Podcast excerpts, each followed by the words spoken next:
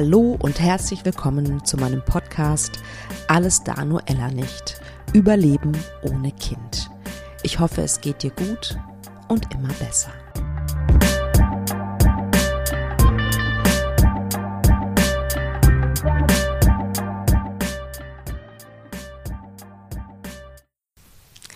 Hallo, schön, dass du dich für diese Folge interessierst. Denn in dieser Folge habe ich eine Podcast-Gästin, Judith, die, ja, wie soll ich sagen, die hat ihr Herz geöffnet ähm, und hat uns, nimmt uns mit sozusagen auf eine Reise in die Vergangenheit, ähm, in die Vergangenheit, als sie sechs Kinder verloren hat, eins davon durch eine stille Geburt und sie erzählt, was das mit ihr gemacht hat. Sie erzählt von ihrer Trauerbewältigung, also mit, von ihrem Umgang mit ihrer Trauer. Sie ähm, erzählt, was sie darüber denkt, wie die Gesellschaft damit umgeht. Na, dass, ähm, ja, dass das immer noch ein Tabuthema ist, dass wir ähm, immer wieder schnell funktionieren sollen und bloß nicht reflektieren, sondern schnell wieder weiter in den Alltag, ins Funktionieren kommen sollen. Und sie kritisiert ganz klar, dass Frauen, die sowas erlebt haben, alleine gelassen werden. Sie erzählt sehr offen ähm, davon, dass sie hat zwei Kinder, zwei liebende Kinder. Und sie erzählt sehr offen von den Schwangerschaften und wie, wie viel Angst sie hatte in diesen Schwangerschaften. Und ich finde es auch ganz spannend, dass sie sagt, ich konnte das eigentlich erst später aufarbeiten, diese sechs Fehlgeburten. In dem Moment war das gar nicht so richtig möglich, weil mein Fokus darauf lag, ähm, ja, wieder schwanger zu werden, beziehungsweise eine gesunde ähm, Schwangerschaft zu erleben. Also, vielen lieben Dank, liebe Judith, dass du uns daran teilhaben lässt an einem sehr ja, intimen, sehr persönlichen Thema. Und dafür soll ja auch mein Podcast stehen, solche Themen zu enttabuisieren. Das ist mir wahnsinnig wichtig, aber das wisst ihr ja inzwischen schon. Ähm, wenn du deine Geschichte erzählen möchtest, dann melde dich bei mir. Ähm, schreib mir eine E-Mail, podcast at praxis-apia.de. Ich ähm, unterhalte mich gerne mit dir und höre mir gerne deine Geschichte an. Aber jetzt erstmal ähm, die tolle Judith, die bei mir im Podcast ist. Liebe Judith, herzlich willkommen in meiner Podcast-Folge. Hallo Kati, vielen Dank für die Einladung und hallo auch an alle, die jetzt zuhören. Ja, ich steige einfach mal ein und frage dich, wo standest du, wo stand Judith vor zehn Jahren oder vor 15 Jahren? Wo warst du da? Was hast du gedacht über Kinder, über Ehe, über Familie? Wo standest du? Ja, also ähm, vor zehn Jahren, ähm, da haben mein Mann und ich geheiratet. Und ähm, mit dieser ganzen ähm, ja, Entscheidung für diese Beziehung und diese Ehe äh, waren wir auch ganz sicher, Familie gründen zu werden. Also es hat für mich ganz selbstverständlich dazugehört und hat auch unsere Beziehung ähm, ja, also die Zukunftsvision äh, unserer Beziehung mit ausgemacht würde ich schon sagen. Mhm. Genau. Okay, ich, also ich, ich, ich ja. war da, also die, die Hochzeit und alles, was damit verbunden war, war eine unheimlich glückliche Phase, die, die schön war und die, ähm, ja, wo wir ähm, ganz zuversichtlich so ähm, ja, in dieses ähm, Eheleben sozusagen reingegangen sind. Mhm. Und für euch war es äh, selbstverständlich, dass da dass dazu auch Kinder gehören, sozusagen. Ja, das war für uns beide nicht nur selbstverständlich, sondern wirklich auch zentral. Also äh, wir wollten gerne, oder das, das hat, glaube ich, für uns beide einen, ja, einen wichtigen Baustein, was so ein erfülltes Leben ausmacht oder wirklich ein zentrales Element von einem erfüllten mhm. Leben.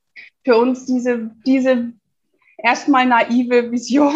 so, genau. Und ähm, ich bin jetzt 42, also ich war auch nicht mehr so jung und meine eigene Mutter hat mit 21 ähm, mich bekommen und ich fand es eigentlich immer eine schöne Idee, früh äh, Mutter zu werden und es war dann ja schon mal rum. Also ja. früh war ich dann schon mal nicht mehr dran, da waren ja. erst äh, andere Themen bei ja, mir klar. angestanden. Ja. Und ähm, genau, aber ähm, ja, wir waren da irgendwie auf jeden Fall ganz klar damit und auch beide, dass es nicht so ein Nebenschauplatz oder mhm. kann sein oder auch nicht oder ja. hm, sondern wir wollten das sehr. Ja. Und dann habt ihr es versucht. Genau. Habt ihr genau. losgelegt sozusagen. Genau. Mhm. Ähm, also vielleicht sollte ich noch dazu jetzt erstmal sagen, in welcher Lebenssituation ich jetzt heute bin. Also wir sind zehn Jahre später immer noch verheiratet. Yay, sehr schön. Das ist doch schon mal ein großer Erfolg. Toll. Naja, das ist noch kein Kriterium, aber doch, hallo, zehn doch, Jahre. Doch, wir sind. Ähm, also ich bin immer noch sehr gerne verheiratet. Genau. Ach, schön. Und ähm, wir haben dann aber erstmal eine sehr, sehr harte Zeit durchgemacht. Also diese Kinderwunschphase war für uns eine sehr belastende die Zeit, die so auf diese Honeymoon-Phase gefolgt ist. Und ähm, was passiert ist, ist, dass ähm, ich sechsmal in relativ kurzer Zeit, sechsmal schwanger geworden bin, einmal sogar mit Zwillingen. Ähm, und all diese Schwangerschaften zwischen dem, der fünften Woche und dem fünften Monat verloren habe. Also zuletzt oh. auch eine stille Geburt tatsächlich auch ja. hatte. Das tut mir sehr genau. leid. Wow, da kriege ich sofort, ähm, kriege ich sofort Gänsehaut. Ähm, wie, wenn du dich zurückerinnerst, sozusagen beim ersten Mal, wie schockiert warst du? Hast du mit sowas auch nur annähernd gerechnet? Dass es auch mhm. möglich ist, sozusagen, dass es eine Möglichkeit ist, dass es nicht so funktioniert. Also bei mir war das damals, kann ich mich noch erinnern, das war total, ich war total geschockt. Ja, klar hatte ich von Fehlgeburten gehört, aber ich hatte jetzt überhaupt nicht damit gerechnet, dass mich das trifft. War das so ein bisschen auch bei dir so? Also, ähm, was, was mich stark verunsichert hat, war nicht, dass das passiert ist,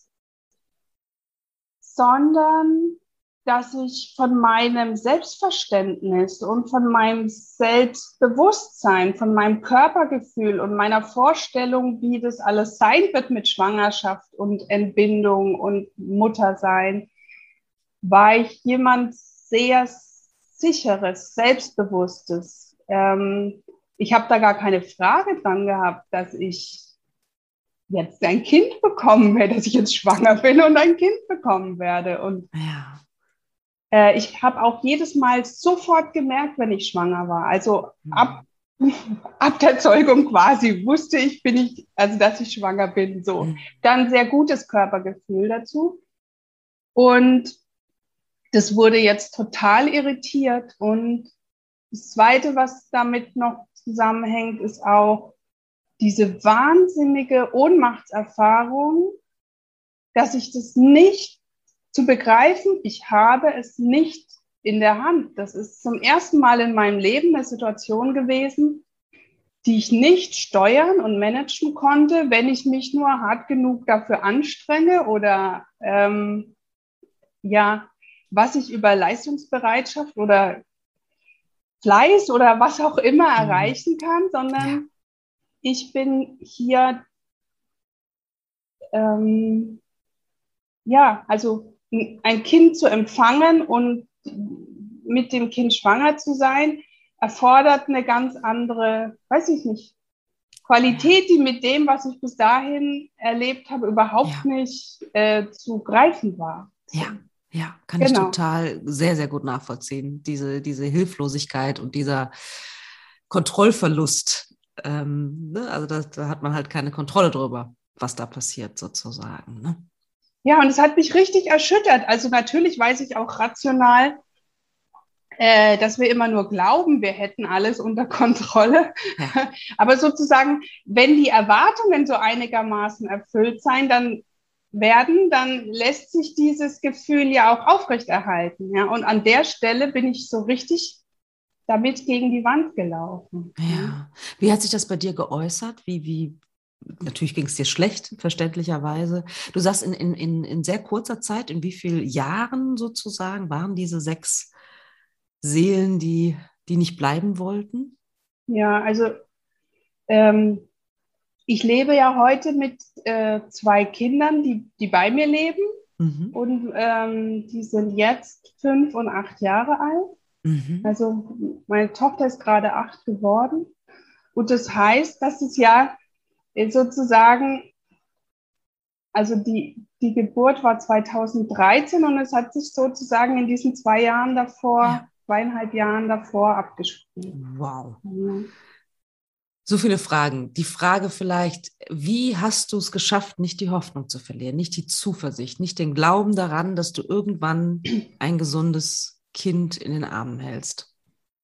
Ich habe daran nie eine Frage gehabt, nie. Ich hatte da nie hm. eine Unsicherheit. Ich wusste das einfach. Ja. Ich wusste nur nicht, ähm, ob meine Kraft reicht. Da, also ich war einfach oft so sehr erschöpft, weil es ja auch wie wir wissen, mit sehr vielen Belastungen körperlicher, hormoneller Art, ähm, teilweise ja auch mit operativen Eingriffen und allen möglichen Hormonbehandlungen, mhm. was auch immer da reinspielen kann.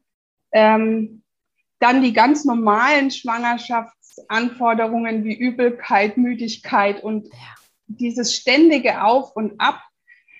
Ähm, und natürlich diese wahnsinnige emotionale Belastung. Und der, der habe ich eigentlich am meisten gelitten. Also ich habe so viel Angst. Eigentlich war diese ganze Kinderwunschphase durchgehend, war ich in Angst. Ja, wow. also hm. und ähm, wie, wie, hast du das? Ich habe aber nicht, ja. also weil deine Ausgangsfrage war ja, wie ich die Hoffnung ja. aufrechterhalten habe. Und ich weiß nicht, ich hatte, glaube ich, wirklich das Glück, ähm, dass ich da eine Sicherheit in mir hatte, dass das so sein wird. Also ich weiß, einmal war ein Punkt, eine Situation, an die erinnere ich mich noch. Da habe ich dann in mich hineingehört und ähm, gesagt, du musst dich jetzt mal dieser, per dieser Perspektive stellen, dass es sein kann, dass du nicht leibliche Kinder bekommen wirst. Und das habe ich rational versucht. Ähm, ja, weil ja auch vieles dann schon dagegen sprach. Aber ich habe das nicht gefühlt. Ich hatte dazu keine mhm. Entsprechung im Gefühlsmäßig. Ja, ja. Interessant. Also das war, aber trotzdem, du sagst äh, Hoffnung, es war irgendwie in dir, dass du irgendwie die Gewissheit hattest, äh, dass das wird noch was. Und was war die Angst sozusagen? Und du sagst, da war aber auch ganz viel Angst in diesen zwei Jahren. War die eher so, okay, äh, Angst im Sinne von, okay, wie lange halte ich das noch durch? Oder, oder wie, oder kann es, wird es wieder passieren, auch beim siebten Mal sozusagen schwanger sein? Also, was ich wusste, bei mir es ist mir jetzt auch nochmal was Wichtiges zu sagen, dass es ja alles sehr persönlich und sehr individuell ist und für jemand anders überhaupt nicht zutreffen muss, sondern ganz ja. anders sein kann. Ja, ist mir ganz ja. wichtig, dass es jetzt nur eine Perspektive ist. Bei mir war es so, ich hatte das Glück, dass ich sehr schnell schwanger geworden bin. Also ich hatte keine langen Phasen, die ich sozusagen dann nicht schwanger, ja. die ich diese Unsicherheit aushalten musste. Ja. Ähm,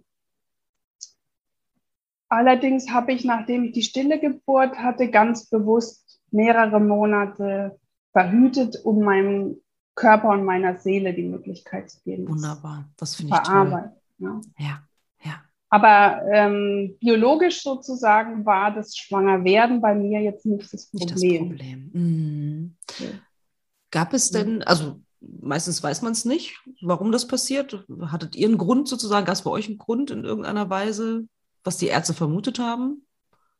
Nein, die Ärzte waren bei mir sehr ehrlich und mhm. ähm, haben gesagt, dass sie überhaupt nichts dazu sagen können, was, mhm. was der Grund ist. Wir haben einen sehr, sehr kleinen Bruchteil an Untersuchungen machen lassen, der da möglich ist, weil mich das nur noch mehr gestresst hätte. Also muss ja auch jedes Paar für sich entscheiden. Total. Aber diese Untersuchungen sind alles so ausgefallen, dass keine Anhaltspunkte da waren, hm. woran es tatsächlich liegen kann, was die Ursache ist. Oder gar, dass sie einem der beiden Partner zugeschrieben ja. wird oder was auch immer da untersucht werden könnte. Hm. Ja. Wie hast du Trost gefunden in der Zeit? Gab es da was oder Menschen? Also ich hatte das Glück, dass ähm, ich wirklich viel Unterstützung von meinem Mann bekommen habe, der, auch wenn er die Zeit ganz anders erlebt hat und wesentlich weniger dramatisch für mhm. sich persönlich mhm. erlebt hat, ähm, aber ich habe ihn sehr als Unterstützung erlebt. Und wir hatten auch sehr, sehr großes Glück damit, dass wir kaum partnerschaftliche Konflikte dadurch hatten, was ja auch sehr verständlich und sehr naheliegend ja. ist. Ähm, und ich habe wenige enge Bezugspersonen gehabt, mit denen ich das auch geteilt habe.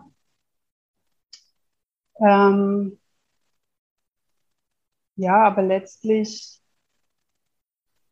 ähm, habe ich mich schon sehr viel in dieser Zeit überfordert auch gefühlt und, mhm. und auch gedacht, ich muss das irgendwie alleine ja. bewältigen. Oder, ja. oder ich habe es auch verharmlost. Ja, mhm. also das okay. ist gar, das ist gar nichts. Also es wird ja äh, beispielsweise von Medizinern oder auch in der gesellschaftlichen Perspektive oder in, in oberflächlichen Kontakten mit anderen Menschen gerne davon gesprochen, dass es ein natürliches, ja.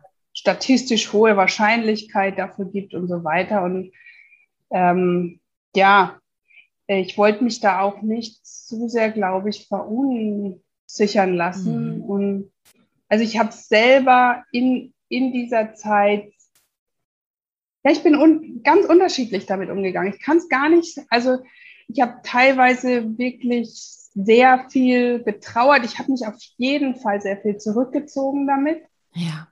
Äh, mit dieser Trauer sehr viel Ruhe gebraucht äh, und Ab Abstand von anderen. Ja, und andererseits habe ich es auch versucht, ähm, nicht zu nah an mich ranzulassen, weil ich ja woanders hin wollte. Ich war ja irgendwie auf einem ja. Weg. Also so. Ja. Und das, was mich da alles belastet hat, es kam eigentlich erst später so richtig zum, zum Ach, Tragen, als, als ich sozusagen nicht mehr unter dem Druck, Druck war, sozusagen, dass ich es mir dann ehrlich anschauen konnte ah. ähm, und auch festgestellt habe, wie sehr mich das viele Situationen doch belastet haben. Das finde ich auch nochmal einen spannenden Aspekt.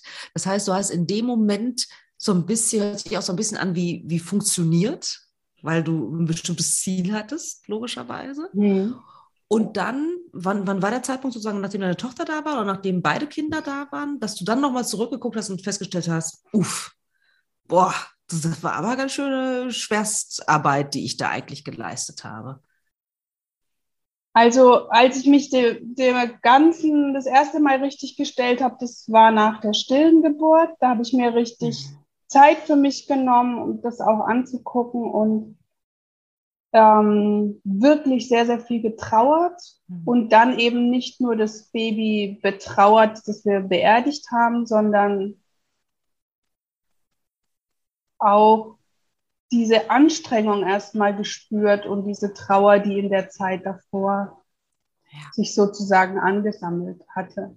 Ja.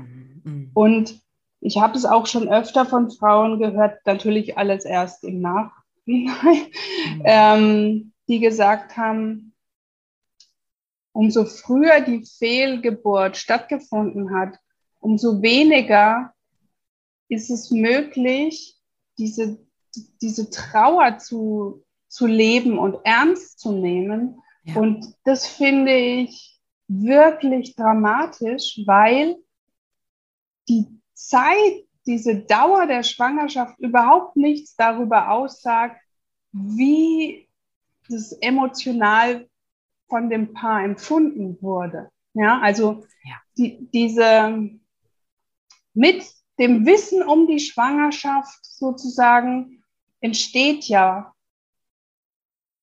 letztlich sogar schon Bindung sozusagen, Klar. entsteht eine Fantasie ja. davon, wie das ja. Leben weitergehen wird, wie wir als Paar Eltern werden, wie ich Mama werde und all das. Und das lässt sich nicht in Zentimetern oder in Wochenanzahlen bemessen. Ja. Und das ist mir erst so richtig klar geworden, weil als ich, also das Baby, das ich tot geboren habe, ähm, dafür gab es ganz viele Angebote und Rituale. Ja, also ja. wir konnten das beerdigen. Mhm. Wir haben dann Sterbebildchen angefertigt. Wir haben ein Grab, das wir besuchen können. Das Kind hat einen Namen. Man könnte mhm. es sogar ins Familienstammbuch eintragen. Mhm. Wir haben Finger- und Fußabdrücke machen lassen und auch ein Bild und so weiter. Und da wurde mir erst klar, diese anderen, meine anderen Kinder haben viel weniger in der Form Beachtung gefunden, weil es ähm, ja auf einer rein physischen Ebene weniger zu greifen war. Ja. ja? Und ähm, mhm. gesellschaftlich auch viel weniger als was Problematisches anerkannt wird, sondern halt irgendwie als ähm, es ist halt was, was Frauen passiert seit Jahrtausenden und ja ähm, hilft ja auch nichts weiter. Also es ist halt einfach so, so ungefähr. Ja. ja. Und diese ganzen Schwierigkeiten der anderen Menschen im Umgang mit diesem Phänomen der Fehlgeburten ähm, erschwert natürlich der betroffenen Frau damit bewusst umzugehen und es nicht auch wegzuschieben oder klein zu reden. Ja, also erstmal ganz, ganz herzlichen Dank. Ich finde diesen Aspekt so, so wichtig, ähm, weil ähm, ich das letztens auch erst wieder zu hören bekommen habe, ne, dass man mehr trauern darf, wenn, wenn je weiter die, die Schwangerschaft vor, fortgeschritten ist. Und ich sehe, empfinde das auch als völlig anders. Ja. Ähm, ich, ich, hatte auch schon eine Klientin, die hatte eine relativ frühe Fehlgeburt und hat, glaube ich, fünf Jahre mit der Trauer verbracht, ja. Ähm, und ich finde, das, wie du schon sagst, ja, es hat nichts mit den Zentimetern zu tun oder sonst irgendwas, ähm, wie tief die Trauer sein darf, ja. Die darf so sein, wie sie halt individuell ist bei der jeweiligen Frau oder bei dem Paar. Ne? Also das finde ich total wichtig. Und ich finde es so traurig, dass unsere Gesellschaft ähm, ja, wie soll ich sagen, äh, einem das oftmals nicht zugesteht. So nach dem Motto, ja, so ein bisschen, kommt, fühlt es sich manchmal so an, ach, stell dich nicht so an, war ja noch kein Baby, ähm, ne, war ja noch nichts Richtiges sozusagen, kanntest du ja auch noch gar nicht, ähm, komm drüber weg. Ne, das mhm. ist etwas, was mich sehr, sehr stört. Ne, und weswegen ich ja auch meine Arbeit mache und, und diesen Podcast ins Leben gerufen habe, um darauf hinzuweisen, dass das nicht okay ist. Also was ich verstehen kann, in mir wächst sozusagen was auch. Ich gehe diese Symbiose ein mit diesem Baby. Und ähm, es ist ja auch bei jeder Frau anders, ab wann sie wirklich anfängt, sich damit mehr auseinanderzusetzen oder Absolut. weniger oder vielleicht ja. ist es auch in jeder Schwangerschaft anders, gar keine Frage. Ja. Aber ich, es hilft wohl, wenn das Ganze in meinem Körper stattfindet, überhaupt dazu einen Zugang zu haben, während jetzt der Partner, ja. wenn er am Anfang noch nichts sieht oder die Bewegung im Bauch oder was auch immer, ähm, da noch nicht so einen Zugang hat, geschweige denn die anderen Menschen um einen herum sozusagen ja. im, im Umfeld. Das kann ich schon verstehen erstmal. Und gleichzeitig, wie ich gerade schon gesagt habe, findet ähm, aber ab dem, dem Zeitpunkt der Gewissheit darüber, kann es so mhm. sein, dass in der Frau oder auch bei dem Paar sozusagen die, die Zukunftsvision beginnt. Und ja. es beginnen sich auch Wünsche zu erfüllen. Und natürlich werden auch Schwangerschaften und auch Kinder überfrachtet mit Erwartungen, die ja, dort klar. überhaupt nichts zu suchen haben. ja. Aber nichtsdestotrotz passiert. Ja, ja, absolut. Und ähm, da hilft einem halt relativ wenig, wenn man gesagt bekommt, dass es jeder zweiten Frau passiert und dass es was ganz Natürliches ist. Damit wird sozusagen Vielleicht soll sogar einem auch ein Schuldgefühl genommen werden, mhm. äh, von einer Ärztin jetzt zum Beispiel. Aber ja. gleichzeitig wird mir eben meine, die Tiefe meiner Trauer abgesprochen oder die Berechtigung dazu abgesprochen. Ja, ne? ja absolut. Und ähm, ja gut, es ist natürlich tatsächlich kann und das hoffe ich, dass sich die Frauen das auch trauen, jede Frau nur für sich selbst fühlen ob das ein tragisches Ereignis, ein schmerzhafter Verlust für sie ist oder ob sie es gar nicht so problematisch empfindet. Ja? ja. Und dann findet ja Trauer auch nicht an einem Tag als ein punktuelles Ereignis statt, sondern es kann auch zu einem ganz anderen Zeitpunkt im Leben nochmal plötzlich als Thema aufploppen. Und auch dann hat es seine Berechtigung, immer dann, wenn es eben da ist. Ja. ja wenn es gesehen werden will, sozusagen. Ne? Ja, auch das ist ganz äh, interessant, dass du diesen Punkt aufgreifst, ne? weil ich dann manchmal Klientinnen habe, die äh, schon viel älter sind ne? und wo das auf einmal hochkommt. Ja. Interessanterweise, die, die ganz verwirrt sind, hä, wie, das ist ja schon so lange her, ne? aber es ist halt manchmal noch da, dann sozusagen. Ne? Manchmal ist es, glaube ich, auch so, dass ähm, eine bestimmte Form von Schmerz äh, ich mich auch erst stellen kann, wenn ich mich auch wirklich dem gewachsen fühle, dass er dann erst hochkommen kann. Ja, aus Selbstschutz auch ein Stück weit, ne? Genau. Und andererseits ja. muss, er, muss es auch kein dramatisches Ereignis sein. Das will ich auch. Also bei mir war es so jedes Mal. Ja. Ähm, aber das heißt nicht, dass es für jede Frau so sein ja. Sehe ich auch so, auf jeden Fall. Und plädiere da auch für Verständnis dass das jeder anders empfindet, ne? weil jeder natürlich eine andere Gefühlswelt hat, andere Werte hat, eine, andere Empfindungen und Erfahrungen gemacht hat im Leben. Und dann so wirkt sich das dann sozusagen ähm, unterschiedlich aus, logischerweise.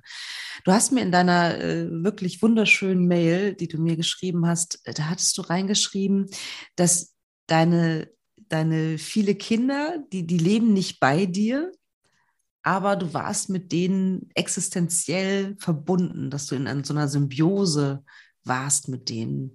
Ähm, empfindest du auch jetzt noch, dass sie bei dir sind sozusagen? Also kannst du, wenn, wenn du, wenn du danach, also wenn du fühlst, sozusagen da reinfühlst, sind die da bei dir oder wie empfindest du das? Diese zwei Kinder, die bei dir leben und sechs Kinder, die ja nicht bei dir leben.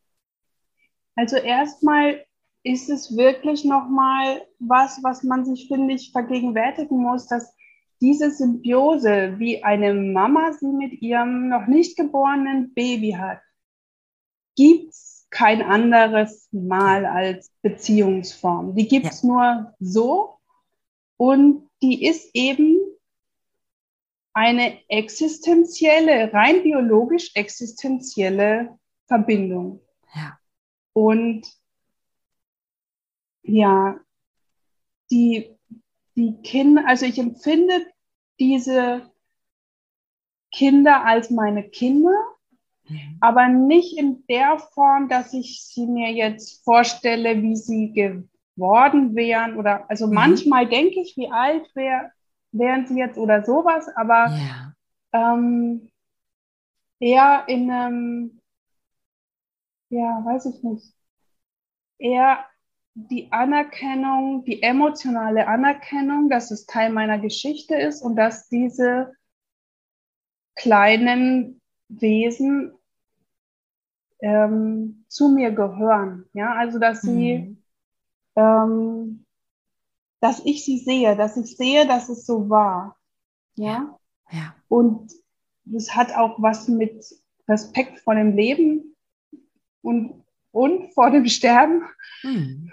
zu tun. Und ähm, ja, also wenn ich jetzt zum Beispiel dran denke, wie die eine Situation, wo ich bei der Frauenärztin war und sie sagte, ähm, sie kann keinen Herzschlag mehr feststellen. Und es war noch so ein früher Zeitpunkt der Schwangerschaft, dass sie mir dann auch gesagt hat, es wird einfach mit der nächsten Blutung abgehen. Und meine Vorstellung war dann, ich spüle mein Kind ins Klo. Ja. Und also, was ich sagen will, ist, es hat auch was mit Würde zu tun und ja. mit ähm, ja, dem eine gebührende Achtsamkeit entgegenzubringen. Ja, ohne das jetzt überzubewerten, aber diese, das ist wie gesagt Bestandteil meiner Geschichte und auch mhm. unserer Paarbeziehung, ganz mhm. klar. Mhm. Und mir war es auch sehr wichtig, dass meine Kinder nicht im Detail, aber dass die wissen, ähm, dass ich Fehlgeburten hatte, bevor sie geboren Ach, wurden. Wow. Ja, weil wir gehen ja auch an dieses Grab. Ja? Oh, wie schön. Und was soll ich Ihnen, also am Anfang haben wir gesagt, wir gehen in den Park, wo die vielen Eichhörnchen sind. Mhm. Aber ich habe eine ziemlich clevere Tochter. ja, es war mir auch wirklich selbst ein Anliegen, dass sie weiß, was wir da tun und warum wir das tun. Ja. Und damit gibt sozusagen diesen Teil meiner, unserer Geschichte auch einen Platz in unserer Familie. Finde ich unglaublich wichtig. Finde ich ganz toll, dass du offen damit umgehst. Sehr, sehr schön. Ja, und für die Kinder ist es ja überhaupt kein Problem. Die haben ja den Verlust nicht. Also wenn die, wenn die Kinder zuerst geboren werden und dann hat eine Frau eine Fehlgeburt, natürlich kann es dann auch sein, dass ein Kind eine Verlusterfahrung dadurch ja. macht. Ja. Aber in meinem Fall war es ja jetzt von der zeitlichen Reihenfolge andersherum. Und die Kinder gehen ganz natürlich und spielerisch damit um und stellen da Fragen. Mhm. Und dann ist es aber auch wieder erledigt. Also da wird dann kein Riesen ja. Tamtam draus. Oder? Ja. Ja, Kinder, es ist schon interessant, ne, dass Kinder nochmal ganz anders mit dem Tod umgehen, als wir Erwachsenen das tun. Ne? Haben, ähm, hast du allen Kindern Namen gegeben? Äh, ich hatte mit meinem Mann schon über Namen nachgedacht in der ersten Schwangerschaft und so spielerisch auch schon davor, aber jetzt noch mhm. nichts festgelegt. Aber da wir ja wussten, wir wollten Kinder, hatten wir das schon thematisiert, welche Namen uns gefallen, welche weniger oder so. Ja. Aber ich habe dann den, also wenn ich dann eine Fehlgeburt hatte, dem Kind keinen speziellen Namen gegeben.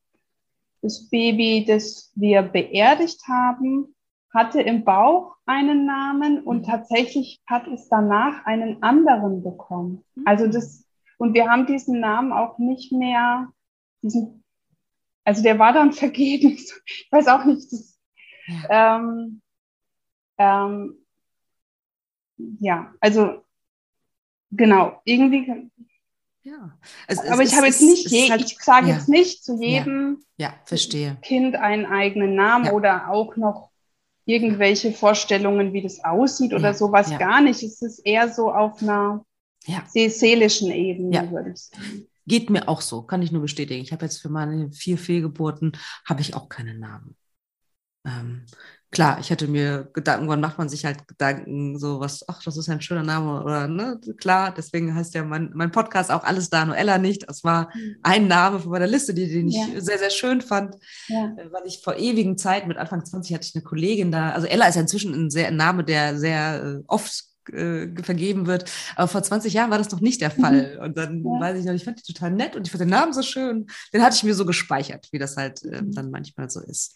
Nee, also insofern kann ich das, kann ich das total verstehen, dass das auf einer seelischen Ebene ist. Ne? Ähm, ich finde es immer, immer spannend zu hören, auch, ne? wie, wie ist das bei anderen Frauen? Wie empfinden die das eigentlich? Aber bei mir ist es ähm, in jedem Fall ähm, sehr, sehr ähnlich. Und ähm, warum glaubst du denn, dass es gesellschaftlich so wie soll ich sagen, ja, dass man so alleine gelassen wird als Frau mit diesem Thema.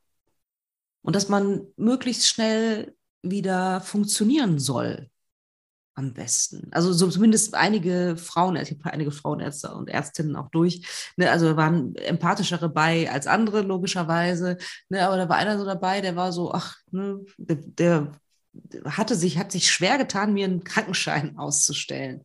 Ich dachte so, hä? Entschuldigung, das kannst du doch nicht entscheiden, wie es mir gehen soll übermorgen.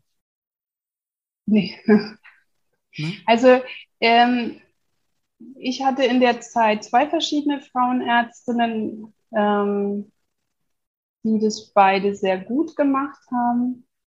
Ähm, die eine hat auch die Operation, also die Ausschabung einmal durchgeführt, die auch meine behandelnde Frauenärztin war. Ah, okay. Das hat mir irgendwie auch geholfen, dass das irgendwie in einer Hand geblieben ist. Mhm. ich weiß auch nicht, wie ja, ich sagen soll. Verstehe ich. Ähm, und die haben mir überhaupt keinen Druck gemacht.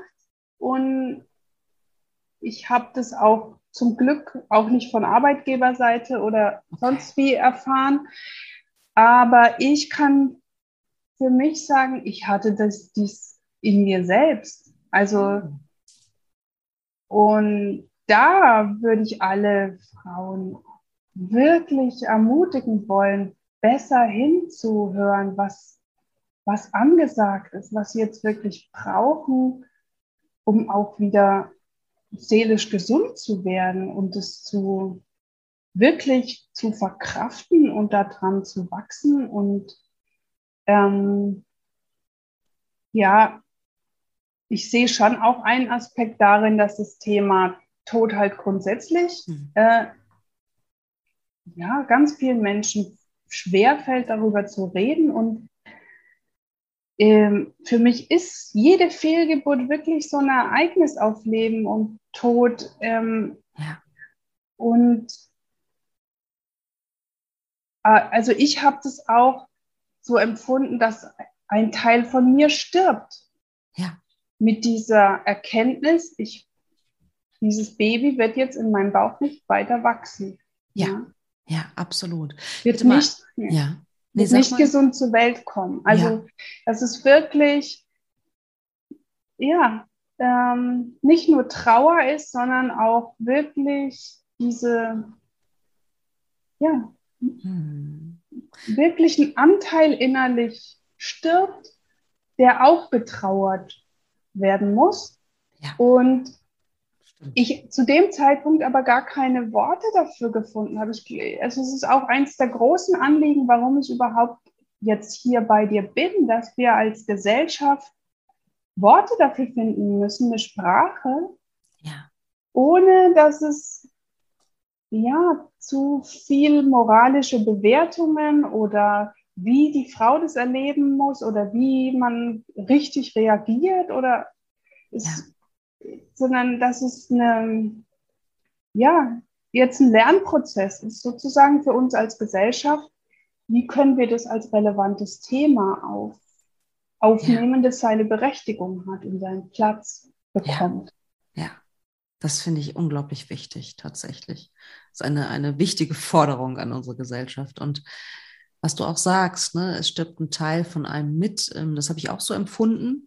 Und ich hatte eine Podcast-Gästin, eine, eine sehr spirituelle, weise Frau, die ist auch Coachin und so. Und die sagte diesen Satz, der ist mir seitdem nie wieder aus dem Kopf gegangen.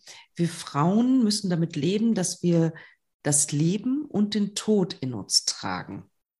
Das war so im ersten Moment war das wow, da ist mir echt so äh, die Stimme weggeblieben. Und dann dachte ich so, ja, aber sie hat recht.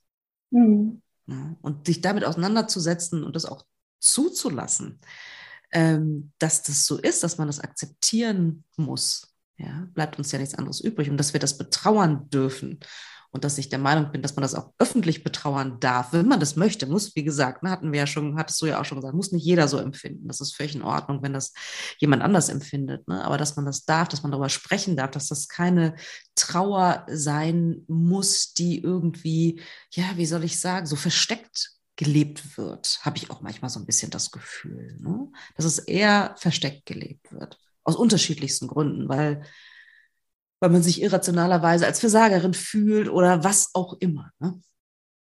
Ja, und weil es auch bagatellisiert wird, so. Ja, also, ja. und damit muss ich ja umgehen. Das heißt, ich muss mich aktiv dazu behaupten, hm. mit einem unfassbar intimen Thema. Also viel intimer geht es ja gar nicht nee. mehr. Ja? ja.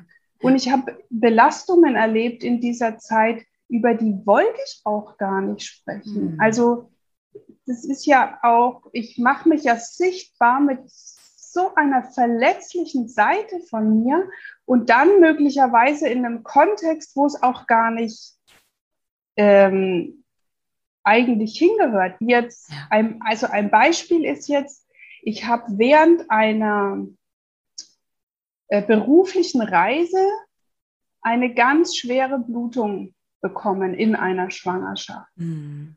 Und dann bin ich in der Fremde, da ist nicht mein Arzt, ich weiß nicht, was los ist, ich habe natürlich auch Schmerzen und all dies Mögliche.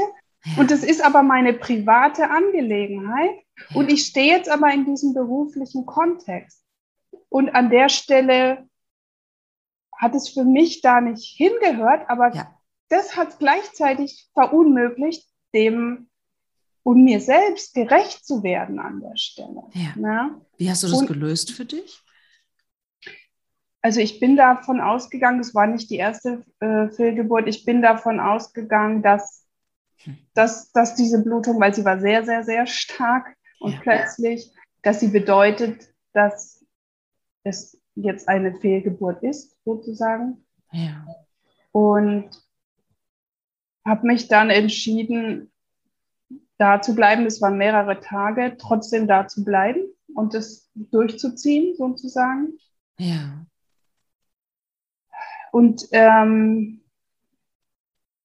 ja, habe sozusagen, bin mir als, ja, in dieser, mit diesen Gefühlen, die ich da gehabt hätte, überhaupt nicht gerecht geworden. Also mhm. ich habe das einfach für diese Zeit aus, nicht ausgeblendet, stimmt nicht, aber halt nicht den Rahmen gegeben und nicht so ja.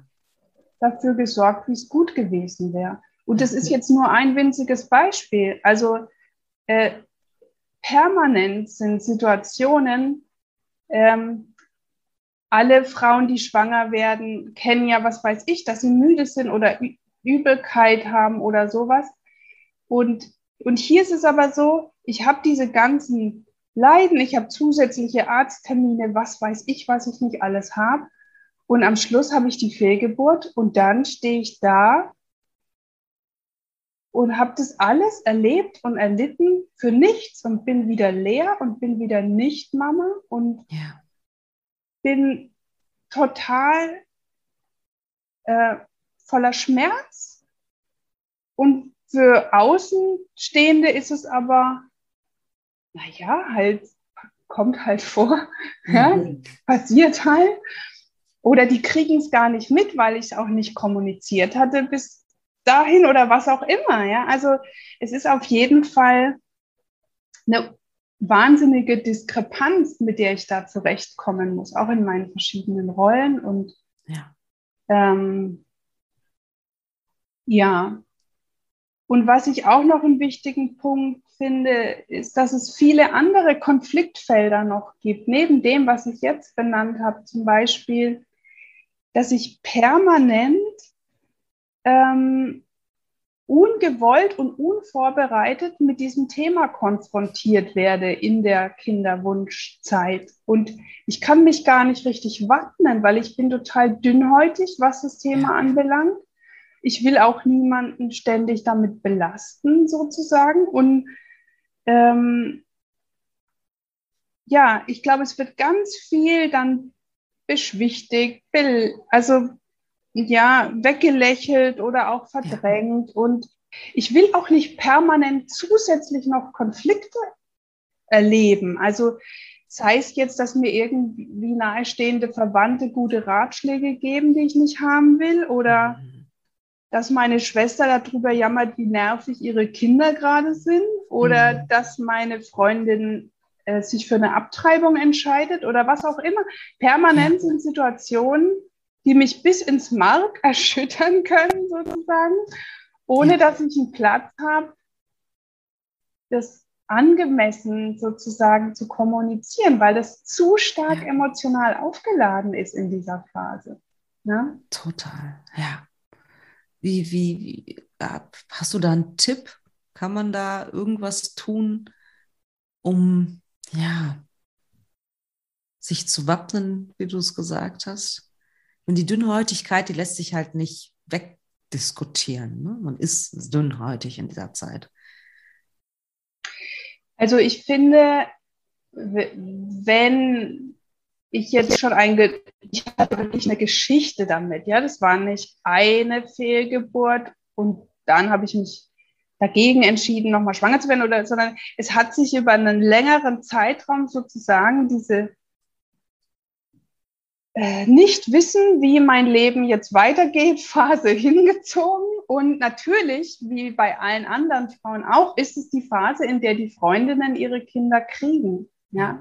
Und ähm, dass die, die Schmerzen, die das bei mir auslöst, dass ich mir die erlaube, ist, glaube ich, schon mal der erste Punkt. Also, ja. dass ich auch, also das habe ich erst viel später auch betrachtet dauert richtig, dass ich mich über die Geburt, Geburten der Kinder meiner Freundinnen, natürlich habe ich die kognitiv willkommen geheißen als wundervolle neue Menschen, aber mein Herz ja. konnte ich nicht aufmachen zu dieser Zeit.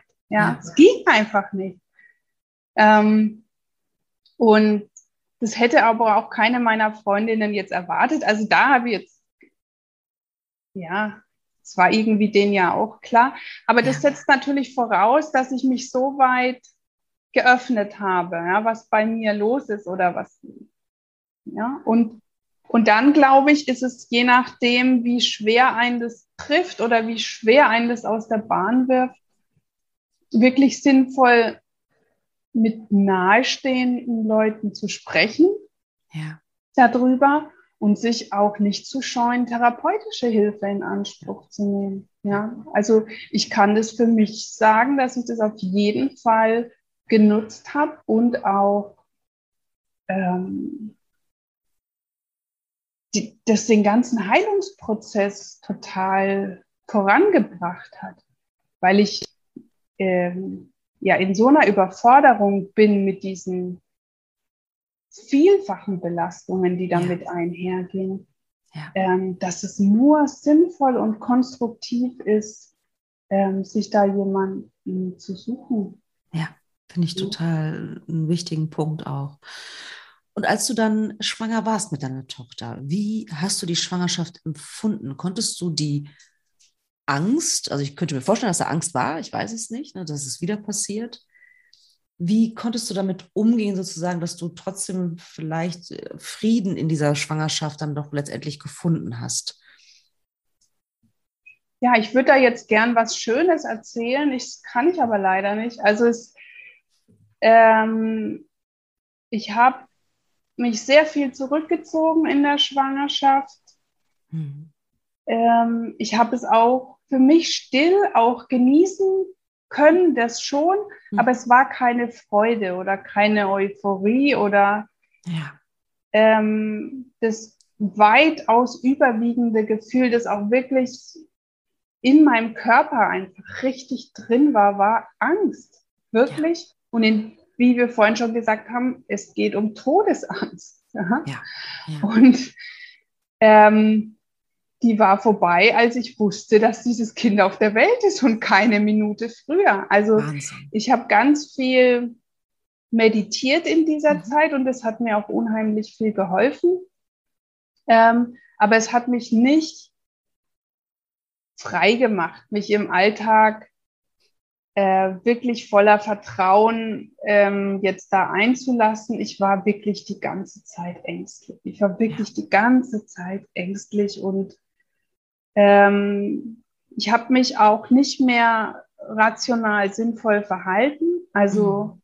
ich glaube, das ist auch noch ein Punkt, der in dieser Phase des unerfüllten Kinderwunsches zum Beispiel auch schon die Zeugung des Kindes betrifft, dass Frauen oder Paare dann ihr Sexualleben total verändern. Ja. Oder in, das war jetzt, wie gesagt, ich bin immer sehr schnell schwanger geworden. Das war jetzt bei mir nicht so das Thema, aber bei mir war zum Beispiel dass ich richtig starr geworden bin. Ich hatte Angst, zum Beispiel Sport zu machen, der irgendwas auslösen hm. könnte. Oder ähm, ich bin nicht mehr schwimmen gegangen. Ich bin Wahnsinn. nicht mehr, ich bin nicht mehr gereist. Also weitere mhm. Entfernungen habe ich nicht mehr zurückgelegt aufgrund der Vorerfahrung. Und das alles hat ja auch mein Körper sozusagen in so eine Starre gebracht. Ja, ja. also diese Angst sozusagen nicht abbauen geholfen, sondern mich eher da drin gehalten. Ja. Und ich wusste das auch alles kognitiv, aber ich konnte das nicht überwinden. Nicht, nicht lösen für dich. Mhm. In der zweiten Schwanger, also bei meinem Sohn in der Schwangerschaft, ähm, war es dann ein bisschen besser, mhm. aber ähm, ich hatte nie diese, so eine unbeschwerte ähm, Gefühlslage konnte ich nicht, konnte ich zu keinem Zeitpunkt herstellen. Ja, ja. Und auch diese Erfahrungen, auch wenn ich natürlich, brauche ich jetzt nicht sagen, unfassbar dankbar bin über meine beiden Kinder, mit denen ich zusammen lebe, aber auch diese Schwangerschaften haben nochmal irre Kraft gekostet auf einer psychischen Ebene. Mhm. Ja. Das glaube ich dir sofort. Und das ist auch, das finde ich, das ist so, also empfinde ich auch als großes Bedauern, ne? dass, also schon bei mir war das zumindest so, nach der ersten Fehlgeburt, dass ich danach nie wieder unbeschwert dran gegangen bin. Mhm. Ne? Wie ja. schade irgendwie, ne? Ja. Ich, äh, ja Und auch, ich. auch viele, weiß ich nicht, so Rituale oder ähm, zum Beispiel für meinen Mann war es immer total schön, den Ultraschall mhm. Zu erleben weil er da einen ganz anderen Zugang gekriegt hat, sozusagen. Und für mich war es jedes Mal die Hölle. Also wirklich, für mich war das, oh Gott, was kommt jetzt wieder für eine Mutmaßung und ob sie ja. dann stimmt und ob es zu klein ist oder zu ja. oder was oder wie. Ich will es gar nicht wissen. Mhm. Also mir hat es überhaupt nicht geholfen. Interessant, ja, glaube ich ähm, dir. Mhm. Während es für ihn schöne Erlebnisse waren, weil er nochmal ganz anders in Kontakt gekommen ist. Ja. ja. Ja, Wahnsinn, so unterschiedlich. Das zeigt auch nochmal wieder, ne, wie, wie in der Partnerschaft, wie unterschiedlich die Menschen damit umgehen. Ne? Ja, mit Blick auf die Uhr würde ich dich tatsächlich schon fragen, was sind sozusagen deine letzten Worte? Was würdest du den Hörerinnen und Hörern gerne noch mitgeben? Also was mir ganz wichtig war äh, für dieses Gespräch, sozusagen ähm, den Frauen, hauptsächlich den Frauen, aber natürlich auch den Männern, äh, Mut zu machen, dass diese individuelle Verlusterfahrung einfach in keinem Verhältnis steht zum gesellschaftlichen Umgang mhm. damit. Und dass sich da zwei, also für mich haben sich da zwei Diskrepanzen aufgetan.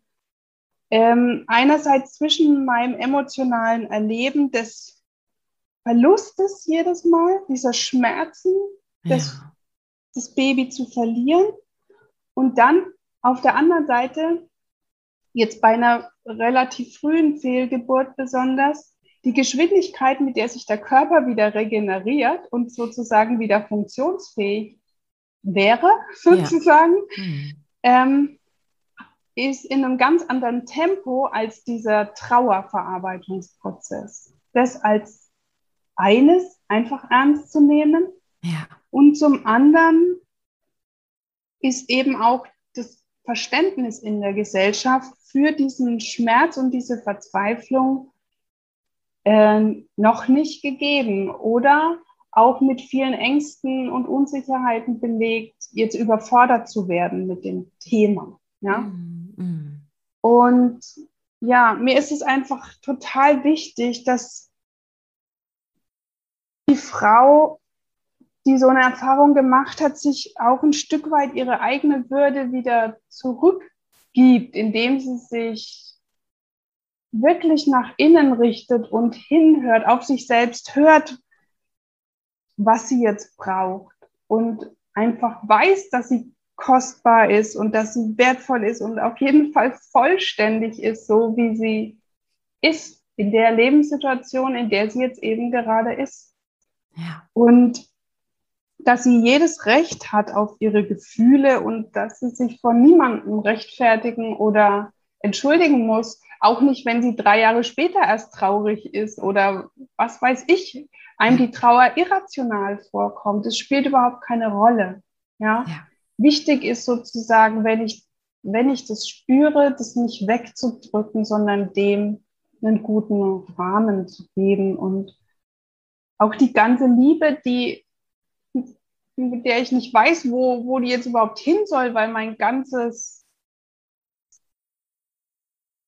Konzept irgendwie nicht aufgegangen ist, sozusagen, dass das total, wenn es irgendwie möglich ist, diese Liebe sich erstmal selbst zu geben, sich selbst zu bemuttern und ja. gar, gar nicht zu viel zu denken oder neue Pläne zu schmieden oder ja. so ein Aktionismus, sondern für sich selbst da zu sein und hinzuhören, was tut mir jetzt gut und wenn es wenn es das ist, dass ich mich zurückziehen will, dann ja. zu versuchen, das zu ermöglichen und sich so lange krank schreiben zu lassen, mhm. wie, wie die Seele krank ist. Und ja. wenn es es ist, zu tanzen und zu feiern und sich mhm. abzulenken, dann ist es das. Und, ja. und auch darauf zu hören, dass sich auch die eigene Sexualität dadurch verändern kann, diese Bedürfnisse für eine Zeit ganz anders belegt sein können und wirklich ähm, so jeden Tag zu gucken, was ist heute dran, ja, und was, was brauche ich, damit ich gut durch diesen Tag komme und ja. Ähm, ja, also einfach auch den Mut, diese Trauer ernst zu nehmen. Ja, herzlichen Dank, liebe Judith. Ich, so toll, dass du dein Herz geöffnet hast und über so intime Dinge gesprochen hast, um über so schmerzhafte ähm, Dinge aus deinem Leben. Äh, ich danke dir von ganzem Herzen, dass du bei mir warst. Sehr gern.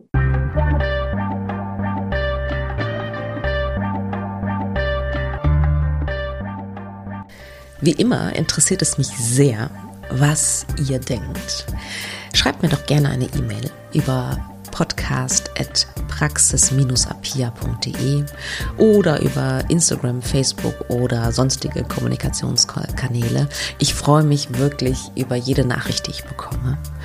Und ja, vor allen Dingen freue ich mich natürlich auch, wenn du wieder Zeit mit mir verbringen willst beim nächsten Mal bei Alles da, Noella nicht.